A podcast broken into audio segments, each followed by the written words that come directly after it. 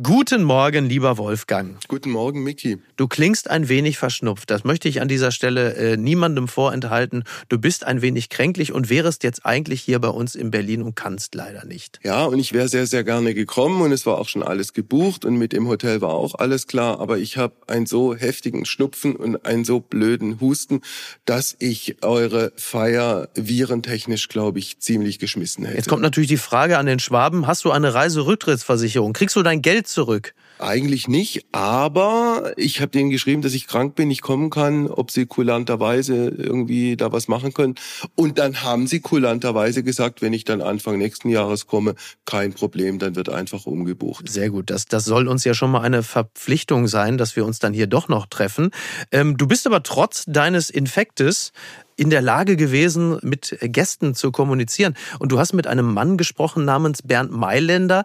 Diesen Namen habe ich mal gehört im Zusammenhang mit Rennsport. Was macht der Mann? Bernd Mailänder ist seit mehr als 20 Jahren der Safety-Car-Fahrer in der Formel 1. Das heißt, der kommt immer dann raus, wenn es einen Unfall gegeben hat, mhm. wenn irgendwelche Trümmerteile auf der Strecke liegen, wenn wegen äh, Aquaplaning beispielsweise die Strecke nicht mehr richtig befahrbar ist, dann bremst er die anderen Autos, die eigentlichen Rennautos aus, fährt vorne weg, macht diesen Job, wie gesagt, seit über 20 Jahren, macht ihn sehr erfolgreich und ist einfach ein super netter Typ. Ich habe ein paar Leute Sendungen mit dem gemacht. Der ist absolut pflegeleicht, absolut erdverbunden, lebt äh, im Remstal hat jetzt auch die Auszeichnung bekommen, Remstäler des Jahres 2022. Den kriegt auch nicht jeder. So, da wollte ich gerade sagen, dass dieses Lebensziel äh, ist dem einen oder anderen äh, verwehrt geblieben. Nur pflegeleicht und erdverbunden. Ich will natürlich den Exzess, ich will den Glamour, ne? ich will den ganzen Schmutz, Wolfgang, das weißt du doch. Dann kriegst du äh, den ganzen Schmutz, weil der ja die Welt bereist mit den verschiedensten Rennstrecken von, äh, also in früheren Jahren Hockenheimring, Nürburgring, Spa, Silverstone, dann gibt's den großen großen Preis von Monaco, dann gibt's Übersee, dann gibt's Japan. Mhm. Also seine Lieblingsrennstrecke ist Suzuka. Natürlich die Begegnung mit diesen ganzen großen Rennfahrern in früheren Zeiten, Michael Schumacher, ja. Mika Häkkinen, heute Verstappen und natürlich äh, derjenige, der siebenmal Weltmeister geworden ist, Lewis Hamilton. Und natürlich auch immer mal wieder Begegnungen oder Ereignisse, die einem klar machen, äh, welche Risiken und welche Gefahren man, man eingeht. Also Bernd Mailänder war beispielsweise 1994 in Imola, ah, als okay. an diesem schrecklichen Rennwochenende Roland Ratzenberger mhm. und Ayrton Senna tödlich verunglückt sind. Ja, da fächert sich jetzt doch einiges auf. Äh, Wolfgang, du hast es wieder mal geschafft, dass ich die InTouch beiseite lege und stattdessen deinem Gespräch lausche. Und äh, da freue ich mich jetzt drauf mit äh, Bernd Mailänder. Ja, vielen Dank und euch ein schönes Fest in Berlin. Dankeschön, Wolfgang, und dir gute Besserung. Alles, ja? Alles Gute. Mach's gut. Bis bald. Ciao. Ciao. Tschüss. Es ist Sonntag, der 11. Dezember. Apokalypse und Filterkaffee. Heimspiel. Das Interview am Sonntag. Mit Wolfgang Heim. Er ist Rennfahrer, er lebt im schwäbischen Plüderhausen, ist aber eigentlich die meiste Zeit in der Welt unterwegs, denn er ist seit mehr als 20 Jahren der Safety-Car-Fahrer in der Formel 1. Herzlich willkommen, Bernd Mailänder. Schönen guten Tag. Hallo, lieber Wolfgang. Lieber Bernd, das letzte Rennen in Abu Dhabi ist knapp drei Wochen her. Hast du zwischenzeitlich die komplette Saison abgehakt oder arbeitet da noch was in dir? Boah, ja, da arbeitet noch sehr viel in mir, angefangen von ja, den, dem spektakulären Auftakt, die enge Meisterschaft bis äh, Saisonmitte, dann die Herauskristallisierung von Max, dass er doch dann davongezogen ist, die überwältigenden Fans, die hätte ich eigentlich als, als erstes nennen müssen, die enorme Zuschauerflut, was wir dieses Jahr bekommen haben. Das dauert schon noch, glaube ich, so eine Weile, das zu verarbeiten. Ja. Aber wie ich immer sage, nach der Saison ist wieder vor der Saison. Die Winterpause ist extrem kurz. Und von dem her bleibt nicht viel Zeit. Wobei, was das Finale angeht, da war ja das Finale 2021 deutlich spannender und deutlich attraktiver, wenn wir uns an diese Herzschlaggeschichte ganz zum Schluss erinnern mit Max Verstappen und mit Lewis Hamilton. Absolut richtig, ja. Wobei dieses Jahr war auch wirklich spannend. Es ging ja noch um die Vizemeisterschaft. Aber ja, sicherlich so ein Moment zu erleben, wo sich die WM entscheidet unter zwei Fahrern wie Max Verstappen, der letztendlich gewonnen hat, und Lewis Hamilton, der zum achten Mal hätte Weltmeister werden können. Das war 21 oder 2021 schon was ganz Besonderes. Aber nichtsdestotrotz war die 22er Saison echt cool. Ja. Und ich nehme die 22er Saison nahezu so spe spektakulär wie die 21er. Tatsächlich. Ja. Was war für dich persönlich als Safety-Car-Fahrer das schwierigste Rennen dieser zu Ende gegangenen Saison? Das schwierigste Rennen, das schwierigste Rennen würde ich sagen, es war Monaco, ja. weil wir hatten dort den äh, AMG oder Mercedes AMG, den Black Series als Safety Car. Ich bin das Auto schon sehr häufig gefahren, logischerweise bei Tests, bei Präsentationen, aber noch nie bei Regen. Aha. Und da muss ich sagen, ja, wo es dann angefangen hat zu regnen, ist der Pulsschlag hoch. Es ist ja dann verzögert worden, nochmal verschoben worden, dann gestartet, dann rote Flagge wegen zu viel Regen. Und auf so einem Stadtkurs mit Straßenreifen, ja. so eng, 730 PS trotzdem an der Hinterachse, im Safety Car, da kann man nichts gewinnen, da kannst du nur verlieren, du musst nur deinen Job machen. Aber auch das mit der Leistung ist nicht immer einfach. Und das war Deswegen würde ich sagen, das war so mein schwierigstes ja. Rennen im Safety Car. Wobei, du hast ja eigentlich zwei Autos zur Verfügung. Es gibt ja noch einen etwas kleineren, auch was die Ausmaße angeht, etwas kleineren, einen Aston Martin. Warum seid ihr da in Monaco bei diesen engen Straßen nicht mit dem gefahren? Wir haben ja immer nur ein Modell, also ein Fabrikat vor Ort. Monaco war dieses Jahr der Mercedes, der Mercedes AMG dran. Das Jahr zuvor, im Jahr 21, war der Aston Martin in Monaco. Die wechseln sich ja okay. immer ab. Das ist vertraglich halt festgelegt und fixiert. Da sprechen sich die zwei Hersteller ab, was für wen in welchem Jahr mehr Sinn macht. Und dieses mhm. Jahr war Mercedes dran. Aber nichtsdestotrotz ist Monaco immer spektakulär. Ja. Wenn du alle Rennen des Jahres 2022 nochmal Revue passieren lässt, warst du jedes Mal draußen? Oder gab es auch ein Rennen, wo du drin, blieb, drin geblieben bist? Da müsste ich jetzt ein paar Journalisten fragen, die schreiben das immer so wahnsinnig schön auf. Nein, aber dieses Jahr ist, was ich weiß, ein Rekordjahr, was die Safety Car ah. Einsätze betrifft. Wir sind sehr, sehr häufig vom ersten Rennen ab ja, auf die Strecke gerufen worden, wegen kleineren Unfällen zum Glück. Einmal auch wegen was Größerem, ja, in Silverstone.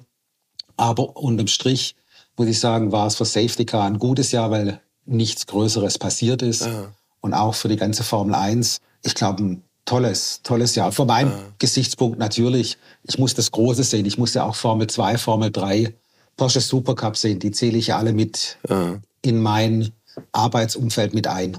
Wenn wir nochmal kurz die Bilanz unter sportlichen Kriterien ziehen dieser Saison 2022, du hast es gerade gesagt, also bis zur Mitte der Saison war es vergleichsweise spannend. Dann ist Ferrari auf eine merkwürdige Art und Weise eingebrochen. Erklärung? Ich glaube, selbsterklärend. Mhm. Einfach, Charles hat zwei, drei Fehler gemacht im Jahr. In Führung liegend in Le Castellet. Beim Großen Preis von Frankreich einen Fehler gemacht. Sie haben auch so ein bisschen die Performance verloren und mussten auch fahrerisch zu viel riskieren. Das verursacht fahrerische Fehler. Und im Team hat natürlich auch die Struktur, äh, ich glaube, nicht mehr hundertprozentig gepasst. Und da sind auch Fehler dann gemacht worden. Ja. Falsche Boxenstopps, falsche ja. Strategie, technische Ausfälle. Und das hat natürlich dann, ich glaube, Red Bull so viel Zeit zum Atmen gegeben, dass sie komfortabel ihr Ding durchziehen konnten. Ja, mit dem Ergebnis auch jetzt, dass der bisherige Formel-1-Chef für Ferrari, dass Mattia äh, Binotto jetzt auch seinen Hut genommen hat oder nehmen musste? Ich glaube, äh, genommen hat. Also ich glaube, er hat selbst erkannt, so selbstkritisch sind solche Menschen, dass sie sagen, das Team hat Vorrang, bei Ferrari sowieso. Bei Ferrari steht Ferrari immer ganz, ganz vorne. Das ist die Philosophie. Mhm. Und hat erkannt, okay, gut, ich habe das Team nicht zum WM-Titel führen können. Und, und Binotto ist ja schon seit 1995, glaube ich, bei Ferrari beschäftigt.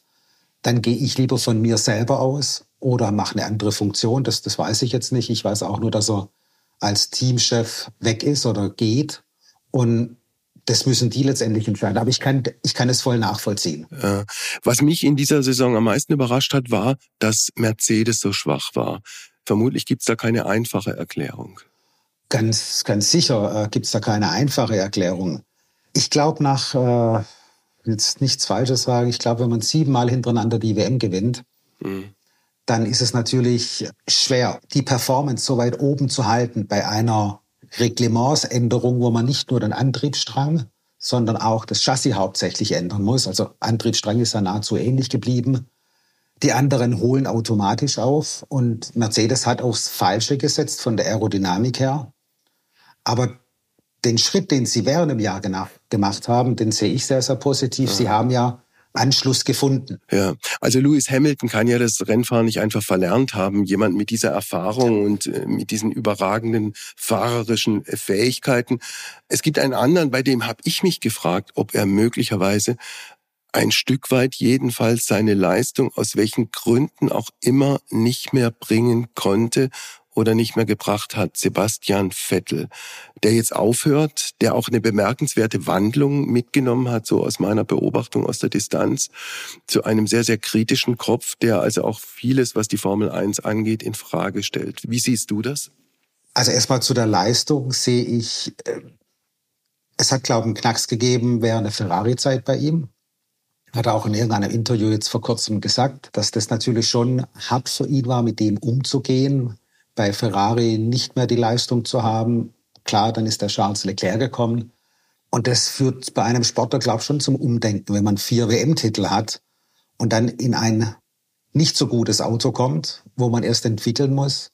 Das braucht Zeit und die Zeit hat er unterm Strich, glaube ich, nicht bekommen. Und dann ist er dreimal Vater geworden. Jetzt nicht in diesem Jahr logischerweise, aber im Lauf der letzten Jahre. Und es gibt ja Rennfahrerkollegen, die sagen, das kostet irgendwie dann doch, wenn man Kinder hat, ein paar Zehntel oder wenigstens ein paar Hundertstel Sekunden. Ja, das, das, das kann sein. Glaubst du das nicht? Gut, ich würde jetzt sagen, in meinem Alter, ja, mit, mit, äh, mit, mit 50 oder sowas, da fehlt dann ein bisschen was, äh, um für das Qualifying, sage ich mal, die ein, zwei Zehntel zu locken. Am Rennen bin ich mir nicht ganz sicher. Aber was man beim Sebastian gesehen hat, obwohl die Leistung nicht immer top war, das Auto war sicherlich auch nicht top, was man aber gesehen hat, ist, wenn die Chance da war und das Team sauber mitgearbeitet hat, dann war er da. Und dann war er gut da mit dem schlechten Auto. Mhm. Ähnlich, das wird man nächstes Jahr dann auch sehen, wie Fernando Alonso mit der Situation umgeht. Er war ja nicht wirklich in einem schlechten Auto mit dem Renault, mit dem Alpine. Da bin ich sehr, sehr gespannt. Aber Sebastian Aber hatte hat, glaub, viele technische Ausfälle, Fernando Alonso. Hat ja mal eine Rechnung aufgemacht, wie oft er wegen technischer Richtig. Defekte ausgefallen ist und wie oft sein Teamkollege. Und da war das Verhältnis schon eindeutig.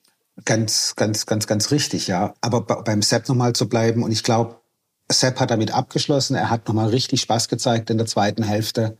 Und ja, äh, Aston Martin hat am Anfang des Jahres 22 wirklich, ich sage jetzt mal, kein gutes Auto gehabt. Mhm. Die haben ja dann geswitcht während der Saison.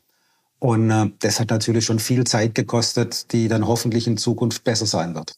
Wenn wir ein bisschen auf dein Leben gucken, äh, du kommst aus dem Remstal, geboren in Weiblingen, groß geworden in Schorndorf, wohnhaft jetzt in Blüderhausen. Stimmt's? Ja, perfekt. Und alle drei Dinge zusammen sind ein hinreichender Grund dafür, dass man dich zum Remstäler des Jahres 2022 gekürt hat. Richtig, ja. Es war schon das Jahr eigentlich davor angedacht, aber durch die Pandemie ja. nicht ganz, nicht wirklich umsetzbar, weil es gab ja keine Veranstaltungen. Die gab es dann erst im Jahr 22 und äh, ja, eine schö schöne Aufgabe, die ich hier für alle Leute im Remstal auch dankbar bin. Was hast du da für Aufgaben jetzt als Remstäler des Jahres? Ja, der Remstäler Preis des Jahres ist zum zweiten Mal erst verliehen worden. Davor war es ein Industriemann hier aus dem, aus dem Remstal, der sehr, sehr viel auch fürs Remstal gemacht hat. Und wir im Sport haben sehr viel im Jahr 21 gemacht, dass der ganze Apparat mhm. und im Jahr 20, dass der ganze Apparat überhaupt wieder angesprungen ist. Und da ist die Remstal-Route oder der Tourismusverband hier auf die Idee gekommen, mich mal zu fragen, ob ich mir sowas vorstellen kann. Mhm. Und klar, ich mache fürs Remstal, wo ich groß geworden bin, gern sehr, sehr viele Dinge. Ich bin hier aufgewachsen, groß geworden, ich kenne hier jeden Winkel.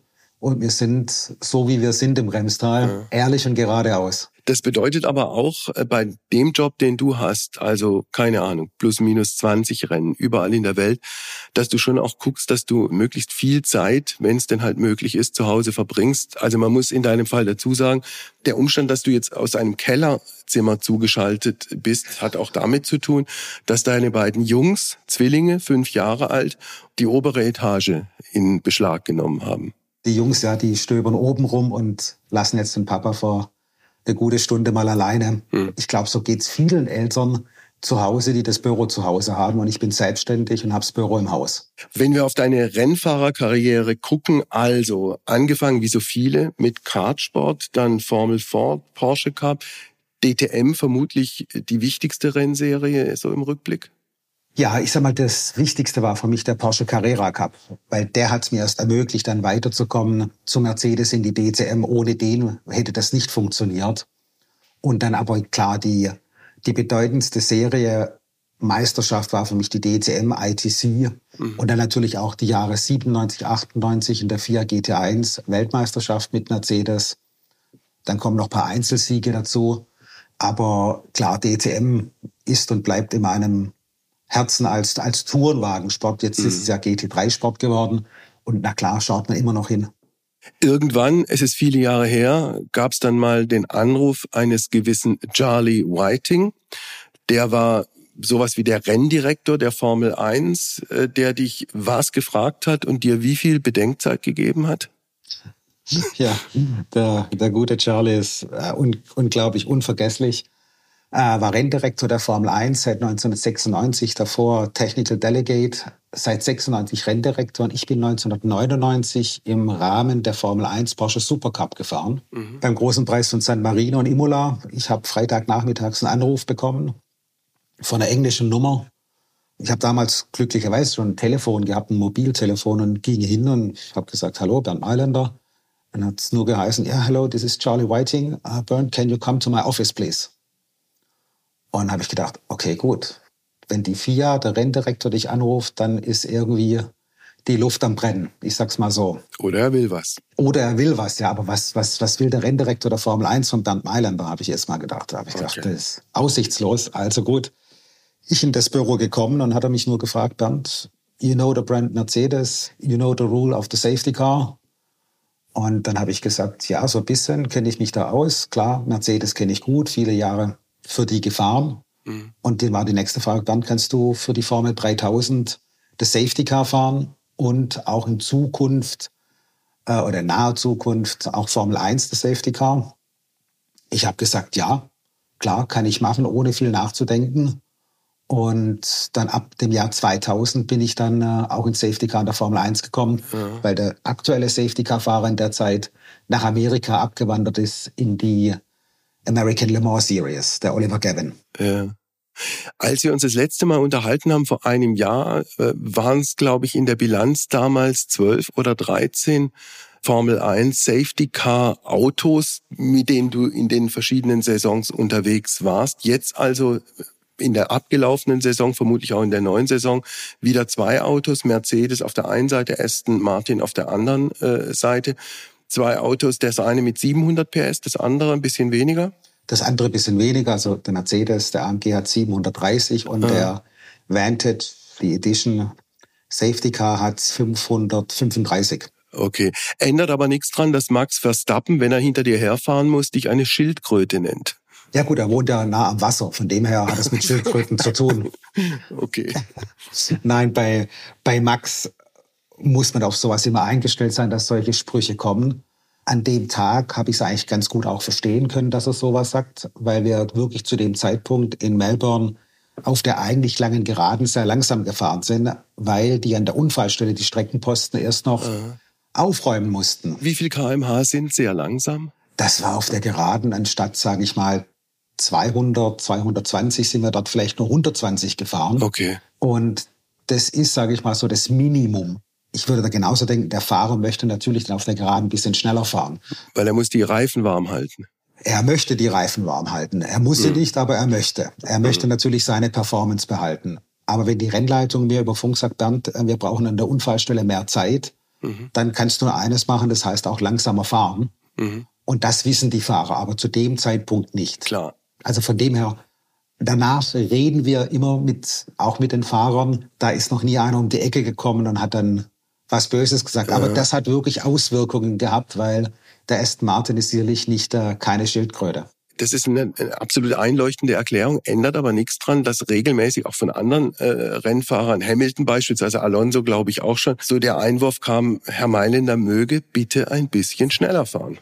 Wenn er, wenn er denn draußen ist. Ja, ganz, ganz richtig, ja. Also Meine Lieblingssituation ist natürlich immer so schnell als möglich zu fahren. Ja. Das macht mir am meisten Spaß. Ich kann die Performance vom Fahrzeug zeigen. Das wäre mir natürlich immer am liebsten. Aber es ist ja situationabhängig. Was ist denn auf der Strecke passiert? Wie stark ist das Feld auseinandergezogen? Wie schnell müssen wir es wieder zusammenführen, dass wir auch wirklich ein Formel-1-Paket hinter uns haben? Sonst macht der ganze Safety-Car-Einsatz gar keinen Sinn. Ja. Und das überblicken die Fahrer natürlich nicht. Die konzentrieren nur auf sich selber. Die gucken nur, dass ihre eigene Performance, die Räder, beste Temperatur, alles ja. tipptopp ist. Die interessiert gar nichts anderes. Das ist ja. auch verständlich. Und dann kommen solche Dialoge auf, wir treffen uns regelmäßig im Fahrerlager und sprechen dann auch über solche Situationen und Sicherheit, wenn man Sicherheit bei der Formel 1 einwirft, hat immer höchste Priorität und da tut auch jeder Fahrer komplett zusagen.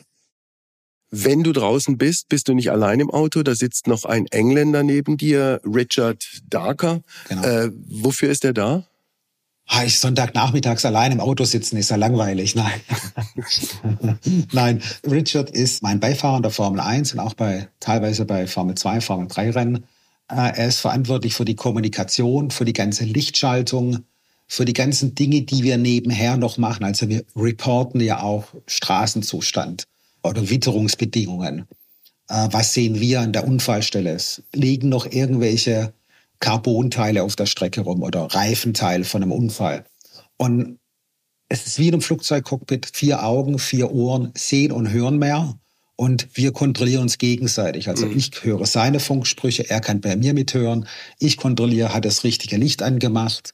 Er kontrolliert jetzt nicht gerade meinen Fahrstil, aber ein Spotter im Auto zu haben oder ein Backup im Auto zu haben, ist immer gut. Wie gesagt, wie im Flugzeugcockpit.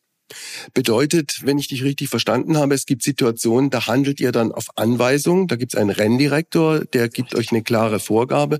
Und es gibt andere Situationen, wenn es um die Einschätzung geht, dessen, was ihr seht, ob das jetzt die, die Unfallteile, die noch irgendwie auf der Fahrbahn liegen, oder ob das beispielsweise äh, die Situation der Fahrbahn ist, wenn es geregnet hat, wenn Aquaplaning ein Thema war, sowas alles. Genau, genau, sowas alles.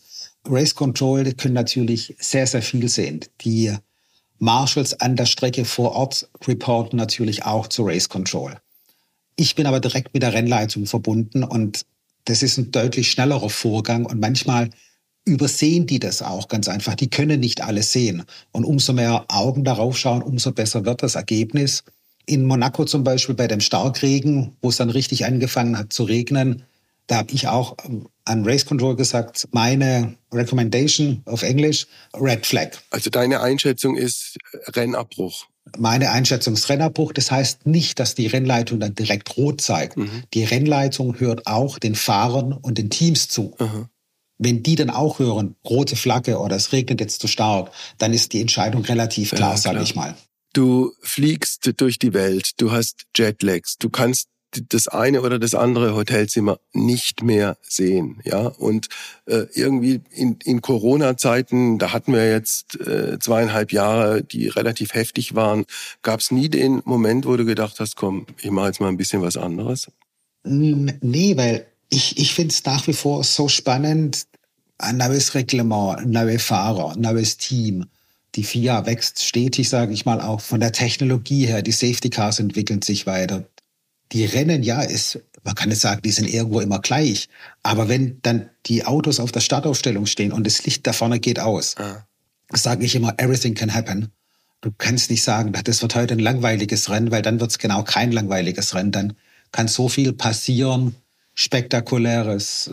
Ich freue mich jetzt schon wieder auf die nächste Saison, obwohl wir eigentlich froh sein müssten, jetzt im Winterschlaf zu sein. Ja. Und das motiviert mich von Rennen zu Rennen, neue Rennstrecken, neue Menschen. Wir haben so einen geilen Flow im Moment, was Zuschauer betrifft. Das ist unglaublich. Also ich bin, ich bin echt gespannt, wo, wo die Reise noch hingeht. Und es ist auch vom Alter her total unabhängig, weil wie gesagt, ich fühle mich nur morgens bei den ersten zwei Metern wie 50. Okay. Lass uns über ein paar Rennfahrer äh, sprechen. Also weniger über deren rennfahrerische Fähigkeiten, die, glaube ich, in jedem Fall dann auch unumstritten sind, sondern was das für Typen sind und wie du sie als Typen erlebt hast und vielleicht sogar welches persönliches Verhältnis du zu denen hast. Fangen wir an mit Lewis Hamilton. Was ist Lewis für einer? Der Louis ist ein genialer Rennfahrer, der so viel Erfahrung in der Zwischenzeit hat, wie er auch damit umgehen muss. Kommunikativ? Kommunikativ im privaten Bereich, ein total aufgeschlossener, ganz ruhiger, sachlicher Kerl. Ich kenne Louis von den Formel 3 Zeiten her bei McLaren. Ja. Da habe ich auch das erste Mal Kontakt mit ihm gehabt. Ich sage jetzt mal wirklich ein kleiner Junge, der riesig talentiert ist, natürlich immer in den besten Autos unterwegs war, aber man muss die Leistung dann auch erstmal bringen. Und ja. Louis hat sie immer gebracht für mich einer der ganz, ganz, ganz großen. Und er hat sich auch immer bei gesellschaftlichen Themen, wenn er der Meinung war, er solle was sagen, auch zu Wort gemeldet. Stichwort Rassismus und die Unterdrückung von Schwarzen. Da hat er sich schon sehr aus dem Fenster gelehnt, wissend, dass das nicht alle gut und lustig finden. Ja, aber das muss ja jeder selbst vertreten können. Er hat ja jetzt nicht irgendwie schlagartig die Welt verändern wollen und war unseriös, dass er da mhm. was mit reingebracht hat. Das hat ja ein richtiges Fundament gehabt. Und er ist auch sich seiner Linie treu geblieben. Und das finde ich schon äh, sehr bemerkenswert, wie sich so junge Rennfahrer auch in der Zwischenzeit auch außerhalb des Rennsports ja. bewegen können. Und das sollen sie auch. Dann gibt's Max Verstappen, der sehr jung schon sehr erfolgreich war und äh, also müsste ich jetzt eine Hit von außen betrachtet logischerweise eine Hitparade der härtesten Rennfahrer aufmachen und der aggressivsten und der kompromisslosesten Max Verstappen wäre auf Position Nummer eins. Ja, würde ich direkt mitgehen. Man müsste mal so ein bisschen schauen noch nach Lando Norris, nach den äh, auch, sage ich mal, Gleichaltrigen. Aber ja, äh, Max, definitiv ein neuer Fahrstil ist hier kreiert geworden. Ja. Sicherlich auch ein Stück weit angetrieben durch seinen Papa, durch Jos. Der auch mal Formel 1 Rennfahrer war? Richtig, der äh, auch eigentlich erfolgreich, aber das letzte Stückchen hat beim Jos gefehlt. Ich glaube auch an der das hat dann der Jos bei seinem Sohn hinbekommen, bei Max, ja. sage ich immer. Ja. Und ja, der Max macht ganz neue Sachen im Rennsport auf, ja, ob die jetzt einem immer gefallen oder nicht. Effizient ist es allemal, weil sonst wäre er nicht zweimal Weltmeister und er hat schon Rekorde gesetzt. Ja. Wie ist er als Typ? Im Privatbereich total easy, locker, freundlich, okay. äh, immer zum Scherz aufgelegt, spricht mehrere Sprachen. Also, also wirklich ein, ein umgänglicher guter Typ, nicht so wie man ihn vielleicht dann von, von Interviews, die jetzt nicht gerade von dem Max gesprochen haben, kennen. Mhm. Aber Max ist auf der privaten Seite wirklich ein sehr lustiger Kerl, den man abends gern mal auch äh, um die Häuser ziehen kann. Dann ein Rennfahrer, den ich persönlich immer toll fand, weil er für mich so der kompletteste war, wenn du alle Kriterien zusammennimmst.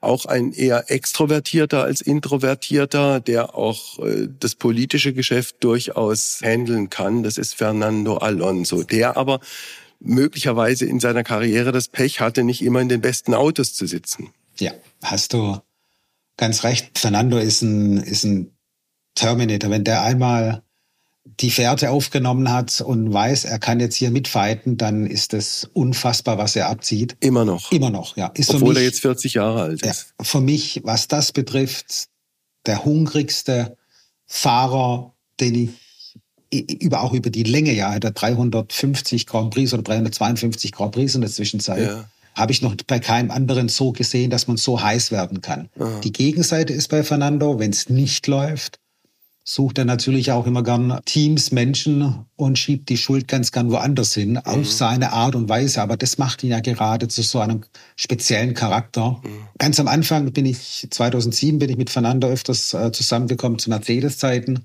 Mhm. Dann viele Jahre nicht mehr. Und so die letzten zwei Jahre, wenn wir uns irgendwo gesehen haben auf der Startaufstellung oder sonst irgendwas, dann gibt's auch immer ein, ein, ein Pläuschen weil er einfach auch locker geworden ist. Ja. Aber für mich einer der exzellentesten Fahrer über sein komplettes Dasein, also vom ersten Rennen ab bis zum bis zu seinem letzten gehe ich mal davon aus. Hm. Also dann ein Name noch, ein Mann, der sportlich gesehen unfassbar erfolgreich war. Dann dieses äh, tragische Skiunglück vor inzwischen fast neun Jahren, Michael Schumacher, den du auch eigentlich sehr gut gekannt hast. Weißt du, wie es ihm heute geht? Nein, weiß ich nicht. Ich kann im Endeffekt nur das äh, nachsagen, was ich selbst zugetragen bekomme. Und das ist nicht viel, weil ganz einfach auch nicht viel an die Öffentlichkeit kommt. Und kommen soll. Und kommen soll, ja. Ähm, klar hat man Kontakt und speziell wir, wir als Deutsche. Ich habe jetzt mehr Kontakt mit Mick, mit Sebastian, mit Nico, mit den deutschsprachigen in der Formel 1, wenn man, weil wenn man die gleiche Sprache spricht, ganz einfach. Mhm. Und da redet man, man darüber, aber das bleibt alles intern. Und äh, von, von dem her ist das, finde ich, richtig so, weil es die ja. Familie so will und das muss man das auch voll respektieren ja. und weiterhin, äh, weiterhin die Daumen drücken und keep, keep fighting, Michael. Also, wir haben jetzt äh, ein paar herausragende Rennfahrer besprochen. Ich würde gern auf ein paar Rennstrecken kommen, die du ja auch sehr, sehr, sehr gut kennst. Über Monaco haben wir schon gesprochen, eigentlich ein Anachronismus, dass man Autorennen in, in, in, in engen Gassen fährt.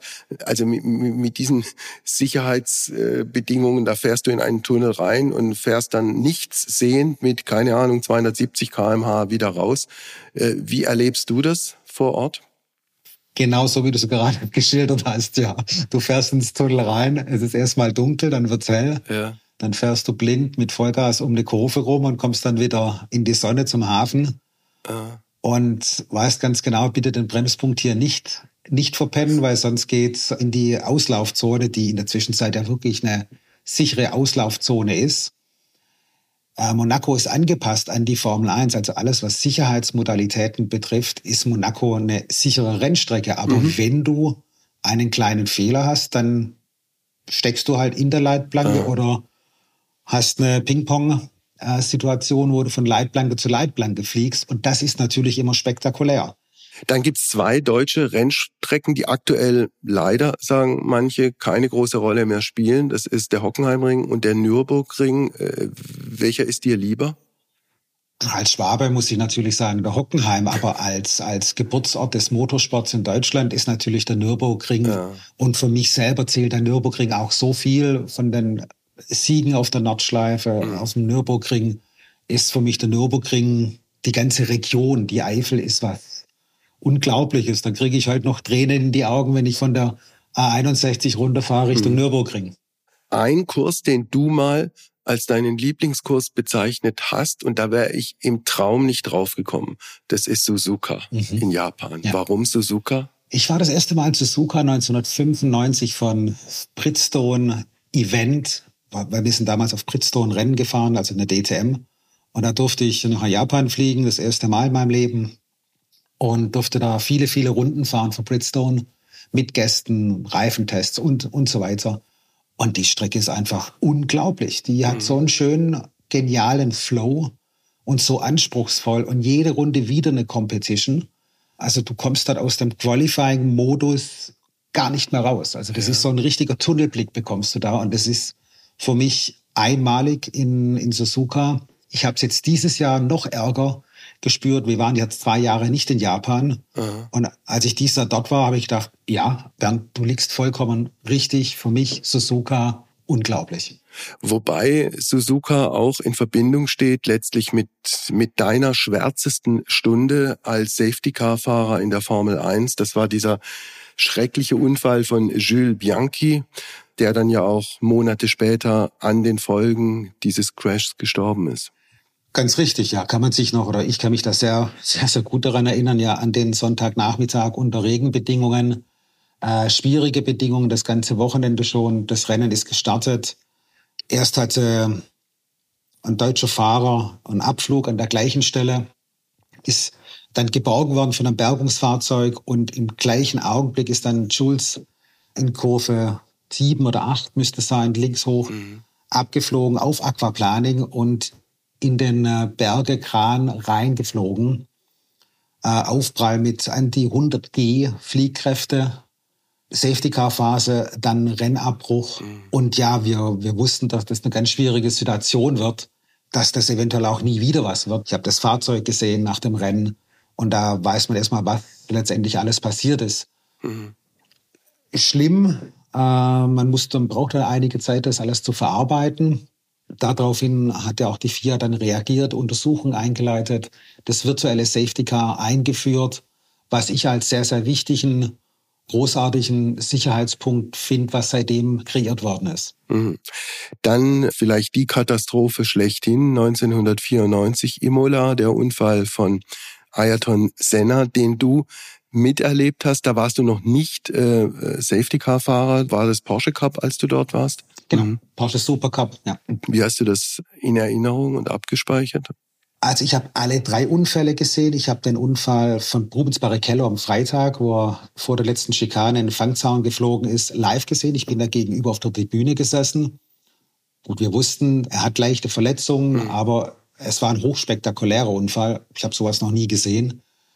Am äh, Samstag dann äh, der Unfall von Roland Ratzenberger im Qualifying, wo man eigentlich sofort wusste, dass äh, Roland Ratzenberger verstorben sein muss. Das Chassis war komplett offen. Er hat sich nicht mehr bewegt. Ja, da war natürlich schon ein absoluter Tiefpunkt da. Sowas habe ich äh, zu dem Zeitpunkt noch nicht vor Ort erlebt oder noch nie erlebt gehabt. Und am Sonntag dann äh, Ayrton Senna. Ich bin während dem Unfall bin ich abgereist und habe dann Ra im Radio erfahren am St. Gotthard, dass er dann abends in Bologna als tot gemeldet wurde mhm. vom Krankenhaus aus. Und ja klar, unglaublich.